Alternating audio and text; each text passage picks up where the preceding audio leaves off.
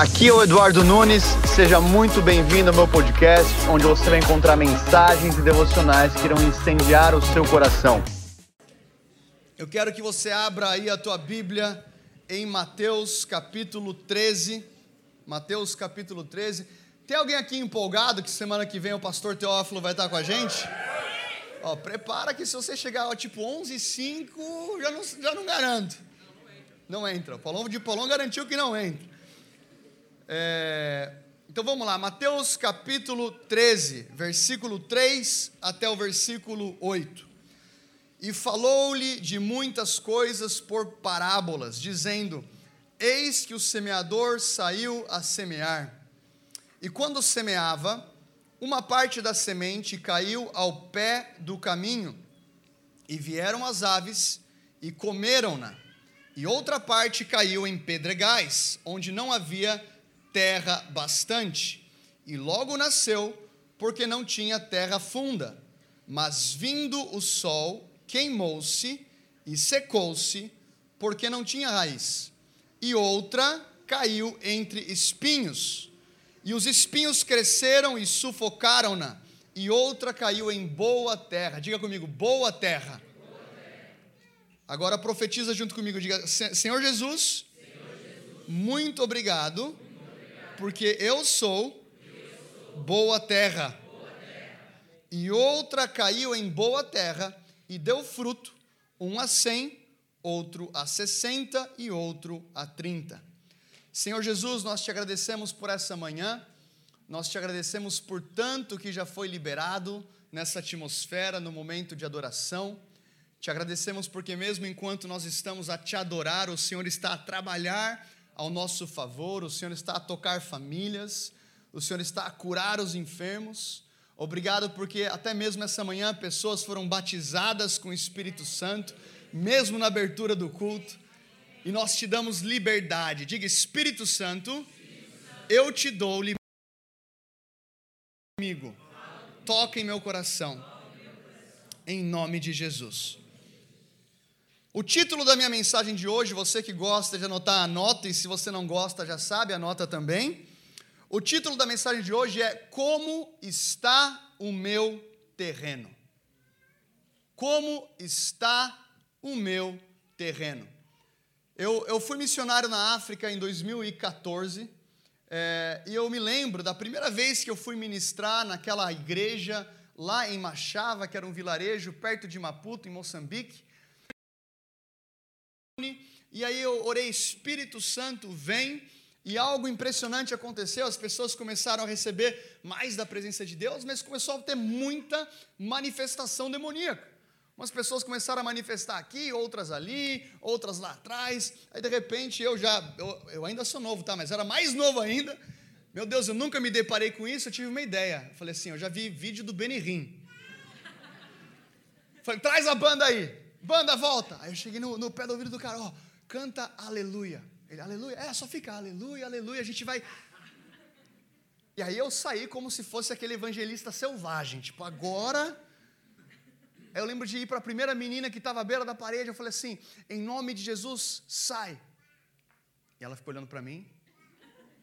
Não era muito era, era o demônio. Em nome de Jesus, sai. Eu já falei: já sei, está faltando a minha voz pentecostal em nome de Jesus, sai. E a menina olhando para mim. Aí daqui a pouco veio uma é, intercessora do reteté. Tem alguma intercessora aqui? Ela vem marchando assim.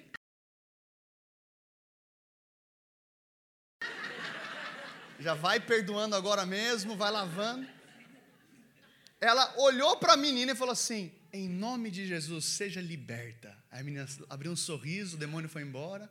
Eu pensei assim, também eu fiquei cansando esse demônio aqui uns cinco minutos. A mulher só teve o trabalho de vir e co completar. Eu fiz a jogada inteira, joguei na área, ela só subiu para cabecear sem goleiro. E eu lembro que começou, cara, uma, um mover de libertação. E aí no final do culto, o pastor Gessé, que é um dos pastores que nós apoiamos como Zion Church, se você não sabia disso, dê uma salva de palmas à sua oferta missionária que também vai lá para Moçambique. O pastor Gessé, ele pega o microfone e fala assim: Ó, para todo mundo que teve aí uma experiência de libertação hoje, eu quero te convidar que quarta-feira é o culto da libertação e agora o missionário Eduardo vai estar liderando esse culto da libertação esse ano. Aí eu voltei em choque, né? Eu falei, tá, então eu tive uma experiência decepcionante de libertação e agora eu fui promovido para o líder da libertação. E aí eu lembro de começar esse momento de libertação e essa intercessora chamada Sara, ela estava comigo. E aí eu comecei a perceber que vinham pessoas. Eu lembro de um menino que ele, ele tinha a pele que descascava toda, ele tinha uma, um espírito de enfermidade terrível, ele foi liberto. Cada semana que ele voltava, você via o progresso. Ele voltava na próxima semana, ele estava mais apaixonado por Jesus. E ele falava: Eduardo, qual livro que eu tenho que ler da Bíblia? Eu falava: lê Tiago. Eu quero que você leia e medite em Tiago essa semana, e semana que vem você volta. E ele voltava na próxima semana e o menino estava on fire. E começava a falar, cara, minha família está a receber aquilo que eu recebi aqui no domingo, eu estou recebendo de Deus, eu estou crescendo, e, é, e era notório o crescimento espiritual na vida dele. Ao passo que tinha uma outra mulher, que ela voltava quarta-feira, a quarta que vem, a quarta que vem, a outra quarta, e a mesma coisa. Eu não sei se você já conheceu um cristão que passa tempo, passa ano, passa conferência, passa retiro, e são as mesmas batalhas, as mesmas lutas, a mesma vida espiritual. Se você já conheceu, levanta a mão. Tá, tá. Todos nós conhecemos. Agora, o que me chama a atenção nesse texto de Mateus capítulo 13 é que o poder está na semente. No entanto, a semente precisa encontrar um solo fértil.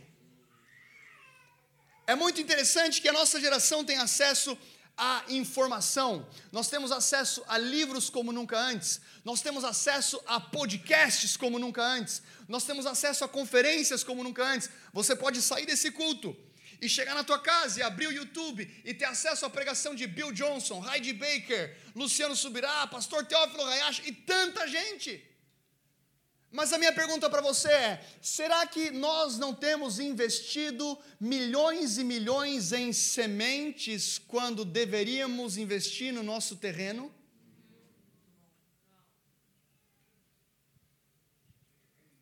E eu não estou falando que você não tem que estar aberto para pregações e livros e podcasts. Eu faço a minha lição de casa e eu me alimento através de diversas fontes. No entanto, nós vemos que a mesma semente que produziu fruto a 30, 60 e 100 por um é a semente que caiu à beira do caminho e não produziu nada. A pergunta que eu faço para você é: o problema da semente?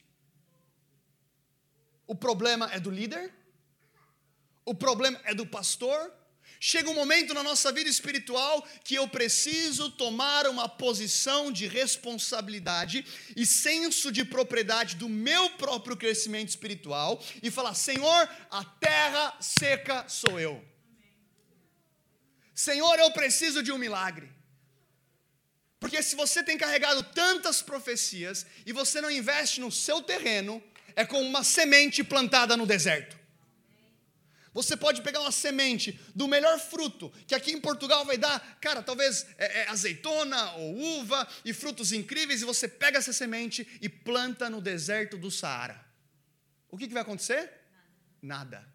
O problema da semente? Para para pensar que nós temos acesso à mesma Bíblia que John Wesley, que George Whitfield, que William Seymour, que Catherine Kuhlman, que grandes homens de Deus ao longo da história tinham. Nós temos acesso a mais informação que qualquer outra geração na história da humanidade. Agora, a minha pergunta para você é: você tem feito o teu papel de limpar o terreno? Por que, que isso é tão importante? Quando a gente vai para Marcos capítulo 4, ah, ouve isso comigo, Marcos 4. Ele prosseguiu dizendo: O reino de Deus é semelhante a um homem que lança a semente sobre a terra. Diga comigo, a semente é lançada sobre a terra. Noite e dia, quer ele durma, quer se levante, a semente germina e cresce, embora ele não saiba como. A terra, por si própria, produz o grão. Repete isso comigo. A terra, por si própria, produz o grão. Olha que interessante. A terra fértil trabalha para você. Se você investe no teu terreno espiritual, o próprio terreno trabalha para você. Aqui a palavra diz: olha, o semeador ele lança semente sobre a terra e ele vai dormir. Tem gente que não consegue descansar, você está desesperado em crescimento quando deveria estar investindo no teu terreno. E quando você dorme, descansa em Deus, com o teu terreno bem resolvido, bem tratado, a terra fértil vai trabalhar para você. A própria terra vai produzir aquele fruto, a própria terra vai produzir aquela semente. Então a gente vai entrar em alguns solos aqui para entender quais tipos de terrenos que a gente precisa se libertar. O primeiro terreno que eu quero falar para você é a beira do caminho, aquela semente que caiu à beira do caminho. Olha aqui em Mateus capítulo 13, versículo 19. Olha o que vai falar a palavra. A todo o que ouve a palavra do reino e não a entende, vem o maligno e arrebata o que lhe foi semeado no coração. Este é o que foi semeado à beira do caminho. Repita comigo: todo o que ouve a palavra do reino e não a entende. Que é o solo, então? O que é a semente que cai à beira do caminho? É uma semente que foi depositada aonde não tem entendimento espiritual.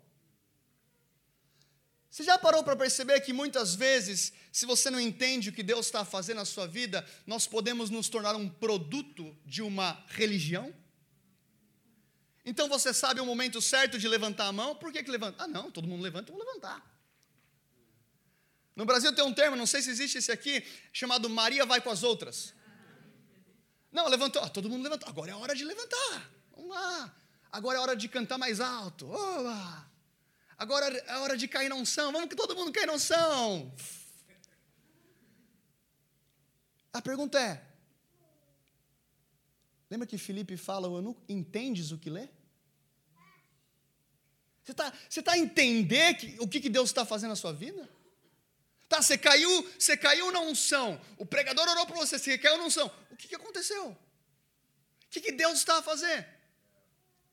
Então, o primeiro solo que nós precisamos entender é que é necessário, para você corresponder com aquilo que Deus está fazendo na sua vida, é necessário uma metanoia, uma mudança de mentalidade, uma mudança de percepção, uma mudança na maneira de pensarmos, uma mudança na ótica que nós vemos o mundo.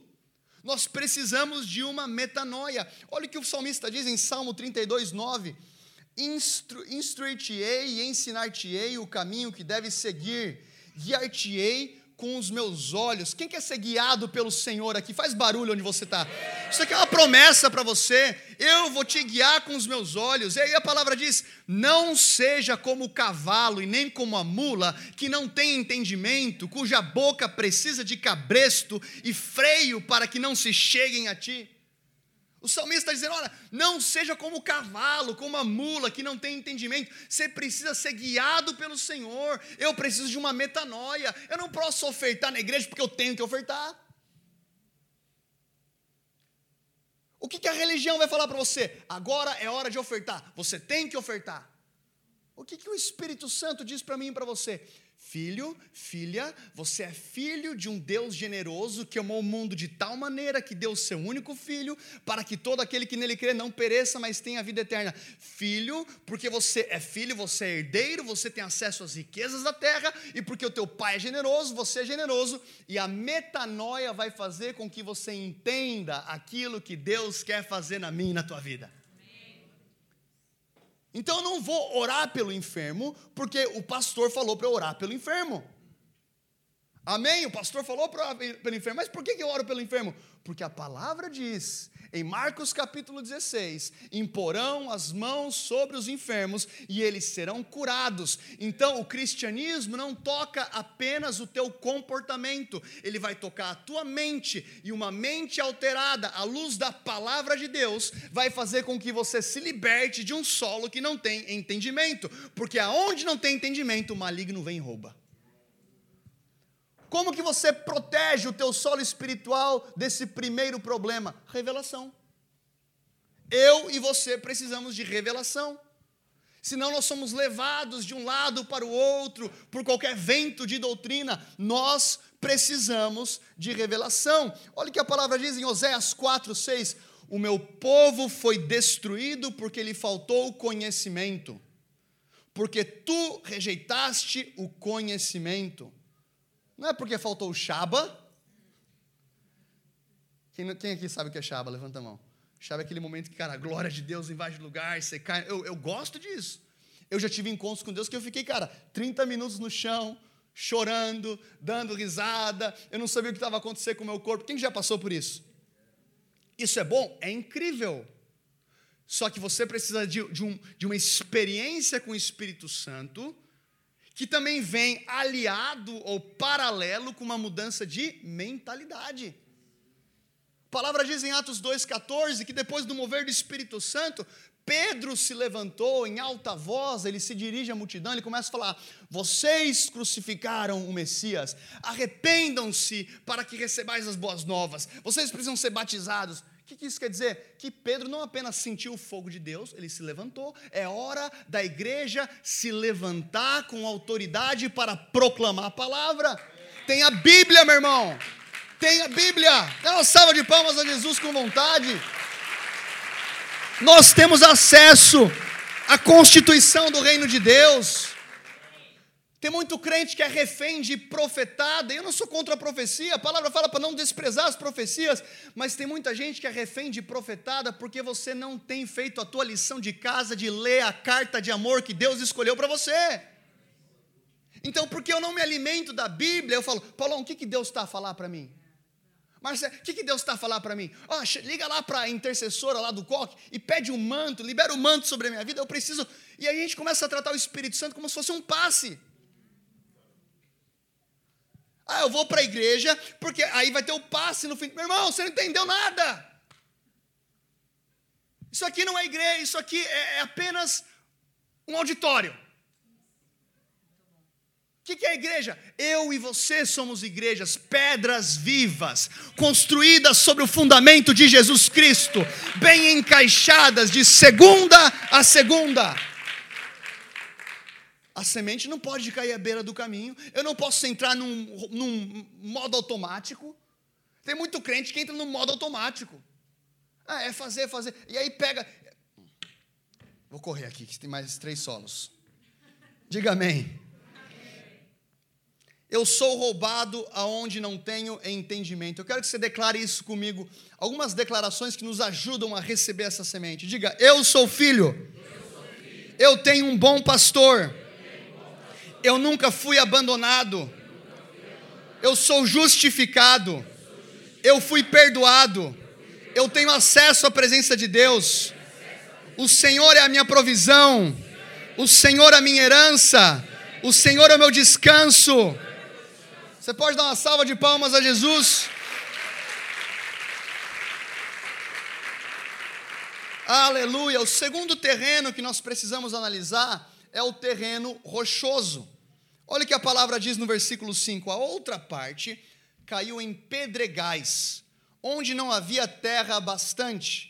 Fala comigo, falta de profundidade. Não havia terra bastante, logo nasceu, porque não tinha terra funda mas vindo o sol, queimou-se e secou-se, porque não tinha raiz. Sabe o que eu acho incrível no ministério de Jesus? Que ele pregava para a multidão por parábolas, e aquilo despertava a curiosidade em muita gente. As pessoas ficavam interessadas com o discurso de Jesus, só que muitas vezes eles não entendiam. E depois chegava lá, e eu imagino que era sempre Pedro, tipo, Pedro traz um pouco de esperança para a gente, não é verdade?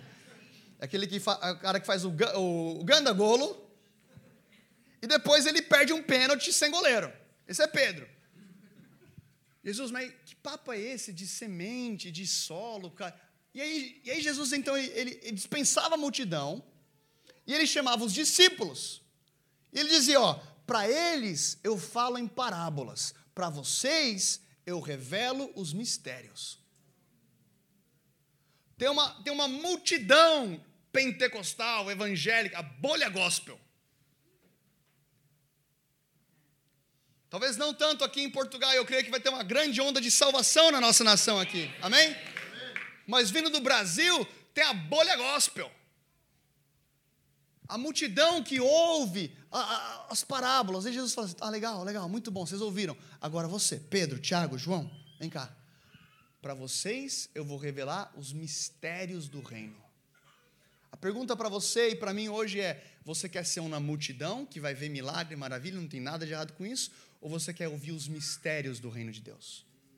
Porque para os discípulos, Jesus revelava os mistérios. E ele começa a revelar o que, que era esse, esse solo rochoso.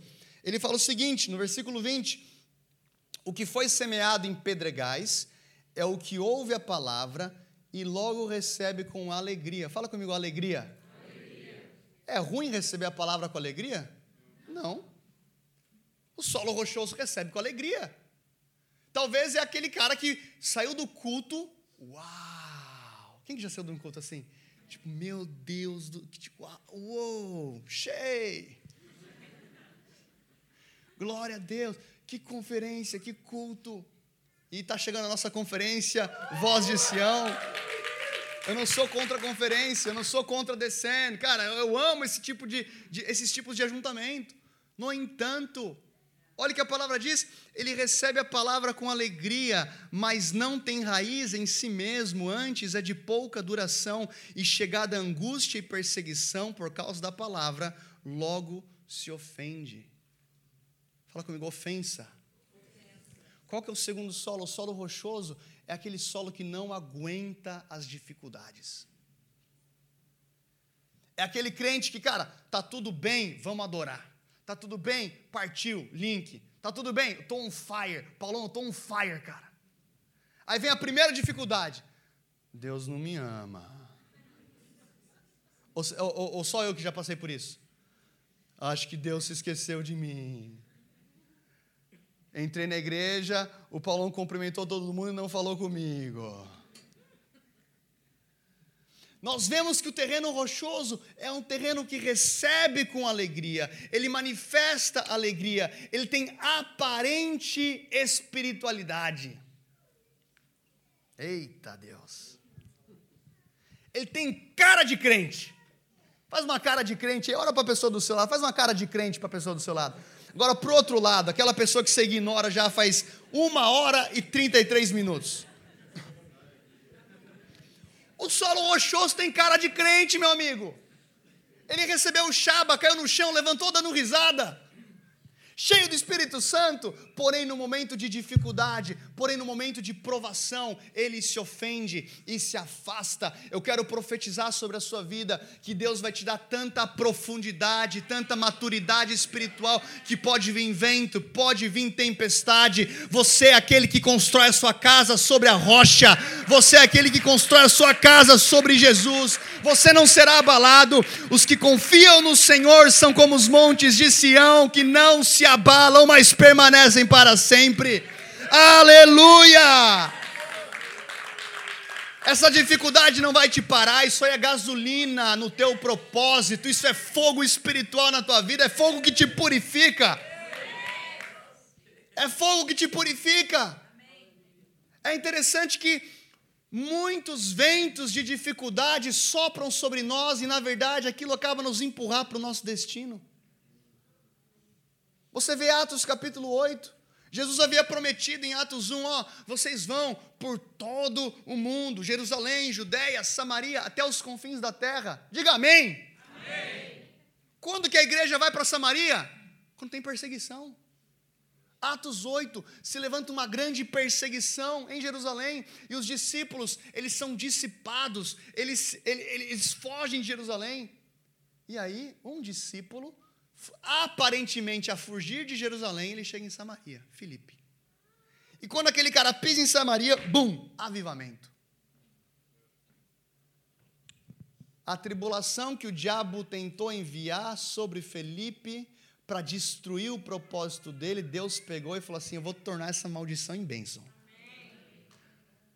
E aquela profecia que estava adormecida, Jerusalém, Judéia e Samaria. Samaria ainda não tinha chego por causa desse vento de dificuldade. Eu envio um discípulo que tem terra profunda. Eu vou enviar um discípulo que tem perseverança, que tem resiliência. Fala comigo, resiliência. Sabe, qual, sabe o que é resiliência? é a capacidade de você continuar a caminhar em meio à dor. É a capacidade de você prosseguir quando você não sente. Quando você não está, ah, não, estou sentindo. Vão ter momentos que você não sente, cara. A palavra diz em Tiago 1, 2: Meus irmãos, tende motivo de grande alegria. Fala comigo, alegria. alegria. Meus irmãos, tende motivo de grande alegria o passardes por várias provações. Pensa naquela provação agora. Agora dá um glória a Deus. Eu vou contar até. Gente vai fazer isso em família agora. Eu vou contar até três e você vai dar o glória a Deus mais alto que esse auditório já ouviu. Só que você vai pensar na aprovação e você vai dar um glória a Deus. Pode ser?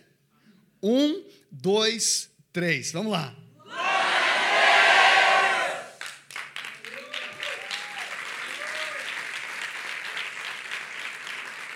Sabendo que a aprovação da vossa fé produz perseverança. O Senhor está falando aqui, ó, enquanto você dá glória a Deus no meio da dificuldade, eu te, eu te trago perseverança, e a perseverança tem a sobra perfeita, para que sejais perfeitos e completos, não faltando coisa alguma.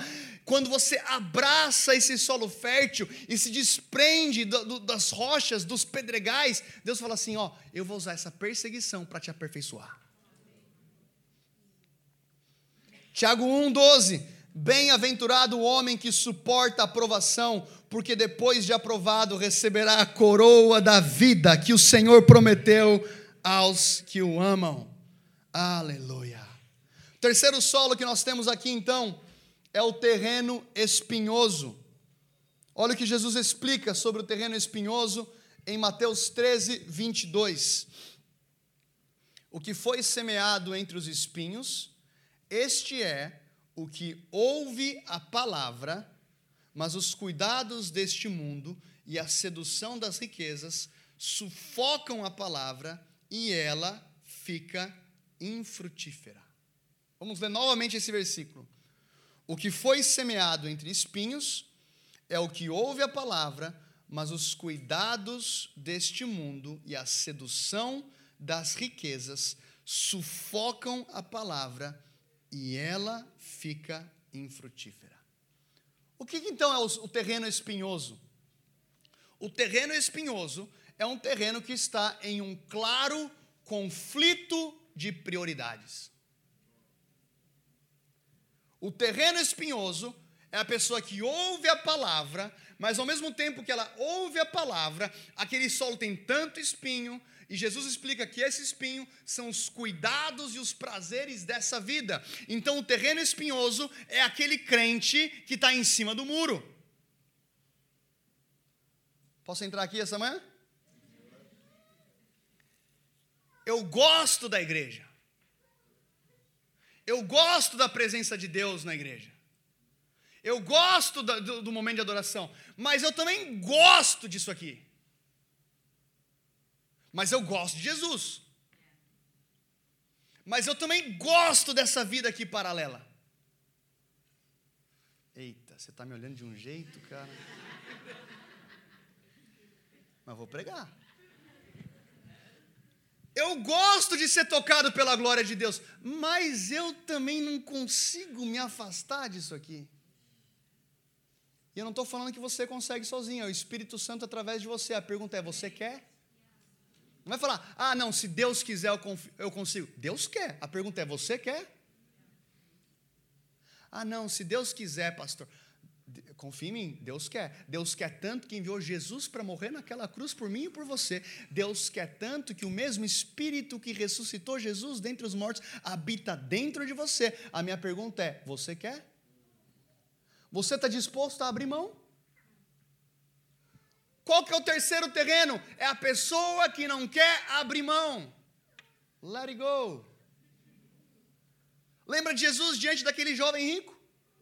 Se queres ser perfeito, vende tudo que tem, dá aos pobres e me segue. Alguma, algum outro momento, Jesus já tinha pedido para que alguém vendesse tudo e dá aos pobres? É a primeira vez que a Bíblia fala disso. A verdade é que Jesus não queria fazer aquele homem mais pobre, ele queria fazer aquele homem mais livre. Porque você não consegue seguir Jesus aprisionado em algo que substitui aparentemente o lugar que só deve ser devido ao Senhor em nossas vidas. A adoração genuína retira todos os espinhos do nosso solo para que a palavra venha crescer em terra fértil. Sabe de uma coisa? O maior antídoto ao terreno espinhoso é a cruz. O maior antídoto para que eu e você não tenhamos um solo espinhoso em nossos corações é a cruz. Os espinhos da coroa de Cristo retiram os espinhos do meu solo espiritual. Os cravos nas mãos de Jesus retiram os espinhos do meu coração. Quando nós vemos Paulo a escrever aos Gálatas, ele diz: é, é, é, já não sou eu quem vivo, mas Cristo vive em mim. Eu estou crucificado com Cristo, já não sou eu quem vivo, Cristo vive em mim. A minha pergunta para você é: você está disposto a viver um evangelho que abraça a cruz? Ou você quer uma emoção? Se eu e você queremos uma emoção, meu irmão, você vai parar aqui, no ponto 3. Um terreno espinhoso. Você pode receber, você pode dar risada, você pode sapatear, você pode falar glória a Deus, você pode fazer cara de crente, post de crente, ter feed de crente, ter stories de crente e ter um solo espinhoso. O que eu quero falar para a mensagem que o Senhor colocou no meu coração para hoje é que a nossa geração, que a nossa igreja não seja uma igreja de fachada. Não seja, como a palavra diz em Provérbios, nuvem sem chuva. Você já viu crente que é nuvem sem chuva? tem cara de chuva, tem cara que vai chover, tem cara de avivamento, tem poço de avivamento, mas não tem água. Eu não sei você, mas eu cresci a jogar futebol e tinha vezes que eu ia jogar futebol com alguém que eu nunca tinha jogado antes. E você chegava no jogo, a pessoa estava com um meião, estava com aquele, na época era o Total 90. Quem que lembra daquela chuteira que o Roberto Carlos usava para bater falta? A Total 90 bem amarrada, o meião, shorts da Nike. Aí tinha Aí o cara dominava a bola, tipo, meu Deus do céu, fica lá fora que você fica melhor na foto. Tem cara de profissional. É melhor ficar só.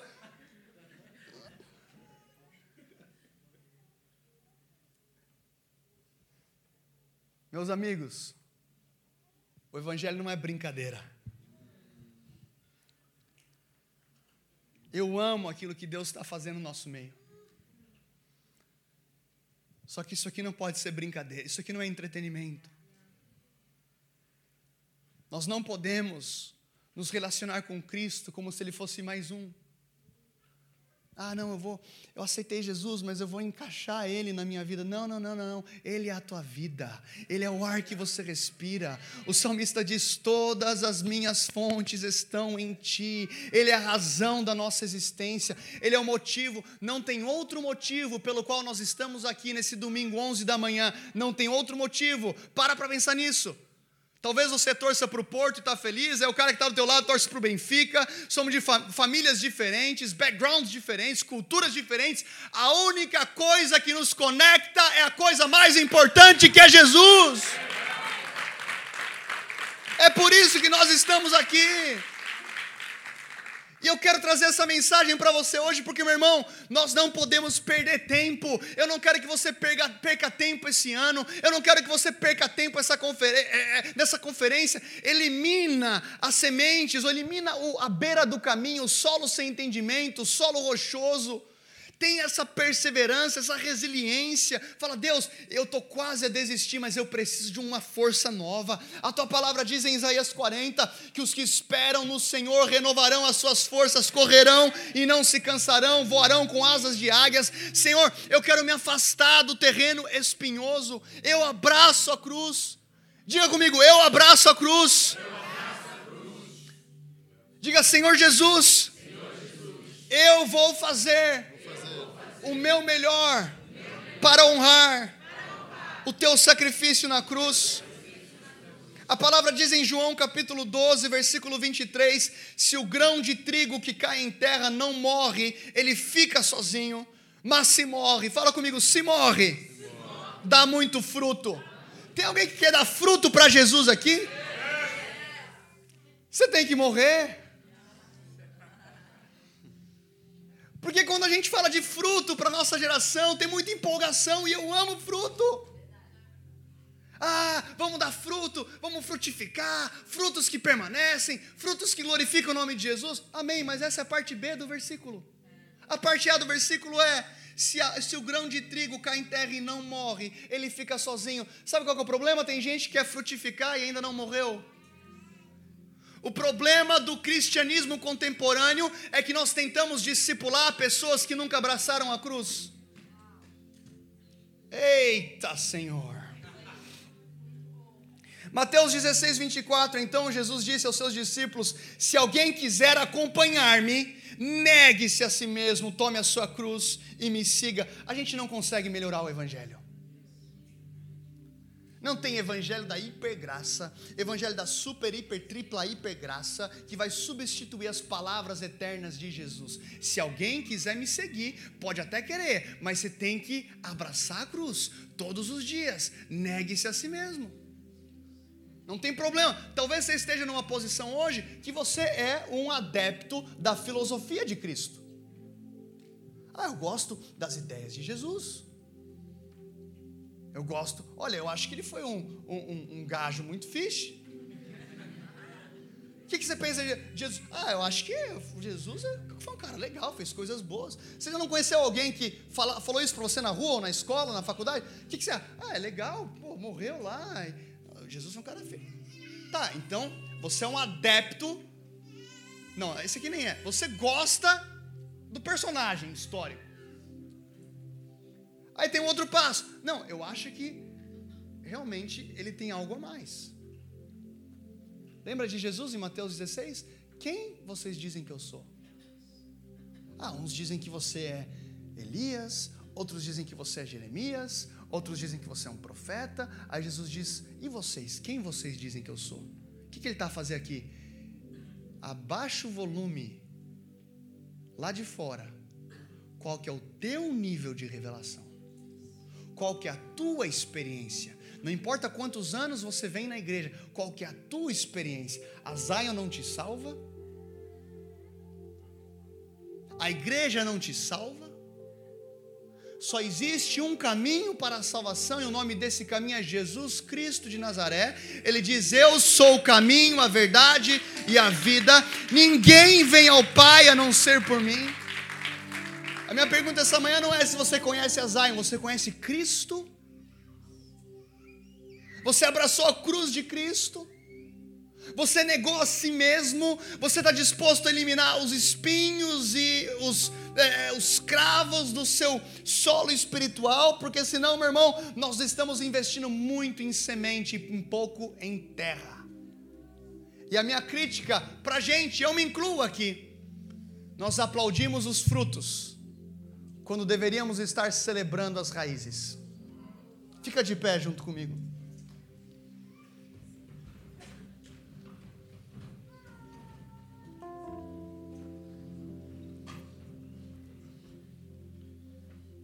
É hora de celebrarmos raízes. Eu não falo do nosso processo de membresia. Eu falo daquilo que ninguém vê. O fruto é o teu progresso aparente. A raiz é o teu crescimento interno. O apelo do Senhor para a gente hoje é: esteja tão desintoxicado da aprovação alheia que você não está preocupado em em aparentar fruto. Você está preocupado em fundamentar a raiz. Você não vai ver uma árvore de maçã, você está andando na rua, você vê uma árvore de maçã e ela está assim, maçã, maçã, maçã, maçã. Sabe por quê? Porque fruto não é resultado de esforço, é resultado de intimidade.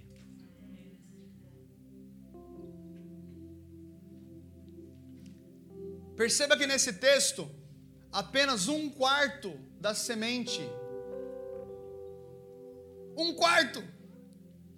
produzir o fruto. Eu quero que você seja honesto com você essa manhã. Deus, onde que eu me encontro? Eu estou à beira do caminho, eu estou num terreno rochoso, isso aqui é um terreno espinhoso, ou eu sou um solo fértil, que é o meu quarto ponto. Deus, eu quero ser um solo fértil. A palavra diz, eu quero liberar esse texto, a gente vai continuar em adoração. Jeremias 17, Jeremias 17, 7 e 8. A palavra diz: Bendito é o homem que confia no Senhor. Tem alguém que confia no Senhor aqui? E cuja confiança é o Senhor, pois será, levanta suas mãos, eu quero liberar isso sobre a sua vida. Pois será como a árvore plantada junto às águas, que estende as suas raízes para o ribeiro, e não receia quando vem o calor, mas a sua folha fica verde e no ano da sequidão não se afadiga e nem deixa de dar fruto. Deus, eu quero declarar sobre a nossa igreja essa manhã que seremos como essa árvore descrita em Jeremias capítulo 17. Essa árvore plantada junto ao ribeiro, essa árvore que as raízes conseguem acessar essas águas vivas essa árvore, Senhor, que consegue se alimentar constantemente da tua presença. Espírito Santo de Deus, eu oro agora, invade esse lugar, invade esse lugar. Fala comigo, Espírito Santo, som do meu coração, vê se há em mim um caminho mau e me guia pelo caminho eterno. Agora começa a pedir para o Espírito Santo para ele te revelar Talvez ele fale, filho, ainda tem, tem falta de revelação na tua, no, na tua vida cristã. Você ainda está no modo automático. Filho, talvez ainda você está num, num cristianismo que você desiste muito fácil. Você se cansa na dificuldade. Você se ofende muito fácil. Ou ele vai falar, filho, você precisa entregar. Você precisa let go. Você precisa abrir mão. Abrir mão talvez de um relacionamento abrir mão talvez de um sonho que não é o sonho do Senhor para sua vida, que entra em conflito com a semente que Ele plantou no teu espírito. Espírito Santo, vem sobre nós, vem sobre nós. Uau. Nós iremos entrar em adoração, e eu creio que existe um rio da presença de Deus que vai invadir esse lugar. Mas se você fala assim, olha, eu estou aqui, a primeira coisa que eu preciso fazer é entregar a vida para Jesus. Eu já vim na igreja, mas a igreja não me salva.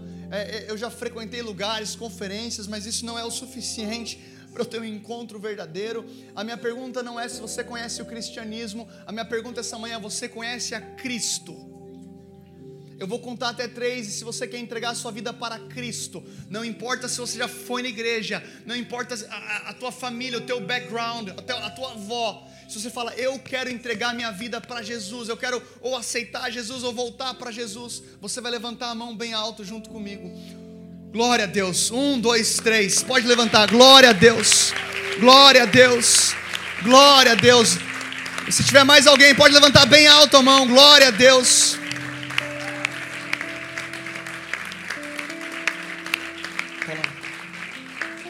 Vai chegar alguém da liderança para orar com você. Se tiver mais alguém que quer entregar a sua vida para Jesus, eu quero falar para você: essa é a decisão mais importante da sua vida. Tem mais alguém que levantou a mão aqui? Aleluia. A segunda coisa que eu quero falar antes de entrarmos em adoração, se você fala assim, pastor, o meu solo ele tá rochoso, o meu solo está espinhoso, eu tenho investido muito em semente mas o meu solo precisa de um renovo. Eu quero que você saia do seu lugar e venha aqui ao altar.